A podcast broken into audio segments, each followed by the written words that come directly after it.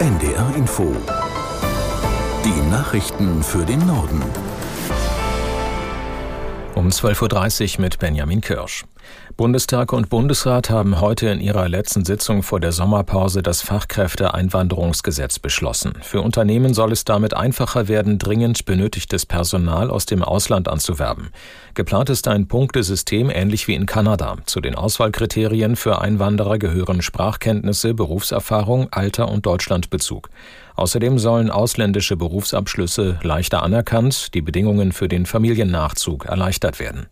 Bundesinnenministerin Faeser sagte, das neue Fachkräfteeinwanderungsrecht sei der Startschuss, um im internationalen Wettbewerb die besten Kräfte für Deutschland zu gewinnen. Wir haben Fachkräftemangel in der Pflege, im Handwerk, in der Verwaltung, in allen wirklichen Bereichen, die sehr wichtig sind, übrigens auch für die Erhöhung der Frauenerwerbsquote.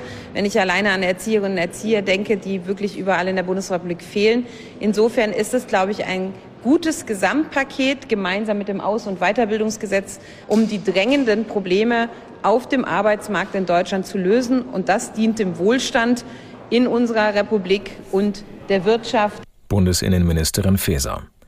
Der Bundestag hat die Aufnahme des Hafens Mukran als Standort für ein Flüssiggasterminal in das entsprechende Gesetz beschlossen, das sogenannte LNG-Beschleunigungsgesetz. Es soll ermöglichen, dass die Anlage auf Rügen schneller genehmigt werden kann. Im Hafen Mukran sollen zwei schwimmende Importterminals für Flüssigerdgas gebaut werden, sowie eine Pipeline nach Lubmin. Vor Ort gibt es massiven Widerstand gegen das Projekt. Auch die Landesregierung von Mecklenburg-Vorpommern lehnt die Pläne ab. In Itzehoe hat heute der Mordprozess um den tödlichen Messerangriff von Bruckstedt begonnen. Bei der Tat in einer Regionalbahn waren im Januar zwei Jugendliche getötet worden. Dem Angeklagten werden deshalb zweifacher Mord und mehrfacher versuchter Mord vorgeworfen. Dennis Schwalm aus der NDR Nachrichtenredaktion zu der Frage, ob denn mit einem schnellen Urteil zu rechnen ist. Nein, auch wenn der Angeklagte, ein staatenloser Palästinenser, die Taten nicht bestreitet, wird es wohl bis Ende des Jahres dauern, bis mit einem Urteil zu rechnen ist. Bislang sind alleine 127 Zeugenaussagen geplant, um den Fall genau zu bewerten, wobei noch unklar ist, ob wirklich alle Aussagen müssen. Die Staatsanwaltschaft wirft dem Angeklagten ja unter anderem heimtückischen Mord vor, weil er in einer absoluten Alltagssituation sozusagen aus dem Nichts heraus die Fahrgäste der Regionalbahn angegriffen habe. Der Fall hatte auch politisch für viel Diskussion Diskussionen gesorgt, unter anderem wegen der fehlenden Zusammenarbeit der verschiedenen Behörden im Vorfeld. Denn der Angeklagte war ja kurz vor der Tat von Brokstedt erst aus der Untersuchungshaft in Hamburg entlassen worden und soll auch schon vorher in Nordrhein-Westfalen straffällig geworden sein. Informationsaustausch zu all dem gab es aber offenbar nicht. Die Europäische Union will zur Unterstützung der Ukraine im Kampf gegen Russland die Produktion von Munition ankurbeln. Zudem sollen die Lagerbestände der EU-Mitgliedsländer aufgefüllt werden. Aus Brüssel Helga Schmidt. Die Vertreter der EU-Regierungen werten die Einigung als einen Erfolg. Sie belege das unerschütterliche Engagement der EU, die Ukraine zu unterstützen. Das sagte Spaniens Verteidigungsministerin Margarita Robles, die die Verhandlungen geführt hatte. Geplant ist, dass die Rüstungsindustrie mit 500 Millionen Euro unterstützt wird.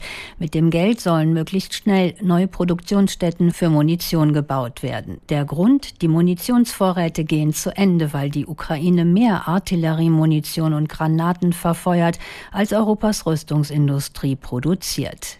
Die Einigung muss jetzt noch vom Parlament und von den Mitgliedsländern verabschiedet werden. Die Zustimmung gilt aber als eine Formsache. Bundesgesundheitsminister Lauterbach plant ein Rauchverbot in Autos, wenn Minderjährige oder Schwangere mitfahren. Das steht laut Redaktionsnetzwerk Deutschland im Gesetzentwurf zur Cannabis-Legalisierung, mit dem auch der Nichtraucherschutz verbessert werden soll. Aus der NDR Nachrichtenredaktion Johannes Tran. Organisationen wie die Kindernothilfe warnen schon lange, beim Rauchen im Auto breiten sich viele giftige Partikel auf wenig Raum aus. Das sei besonders für Kinder und Schwangere gefährlich. Die will Gesundheitsminister Lauterbach jetzt besser schützen, berichtet das Redaktionsnetzwerk Deutschland. Es beruft sich dabei auf einen Referentenentwurf aus Lauterbachs Ministerium. Zur Begründung heißt es darin, Ungeborene und Minderjährige könnten sich im Auto dem Passivrauchen nicht entziehen und seien besonders gefährdet. In vielen anderen europäischen Ländern ist das Rauchen im Auto schon verboten, wenn Kinder dabei sind. Im sogenannten Badewannenmordprozess hat das Münchner Landgericht das Urteil gefällt. Der Angeklagte wird nach 13 Jahren Haft vom Vorwurf des Mordes freigesprochen. Aus München Gerhard Brack. Sogar die Anklagebehörde hatte in dem Gerichtsverfahren einen Freispruch gefordert. Gutachter hatten nachgewiesen, dass die 87-Jährige, die 2008 in ihrer Badewanne ertrunken war, zu einem Zeitpunkt starb, für den der Angeklagte ein Alibi hatte. Und ein Gutachter zeigte mittels Computersimulation, dass die Frau sehr wahrscheinlich aufgrund eines Schwächeanfalls in ihre Badewanne stürzte, allein und ohne Beteiligung Dritter. Der Angeklagte war zuvor in zwei Strafverfahren zu lebenslanger Haft verurteilt worden. Der Hausmeister hatte die alte Dame vor ihrem Tod aus dem Krankenhaus abgeholt und nach Hause gebracht. Sein Verhalten war den Ermittlern verdächtig vorgekommen. Mehr als 13 Jahre lang saß der inzwischen 63-jährige Mann in Haft für einen Mord, den es offenbar gar nicht gegeben hat. Das waren die Nachrichten.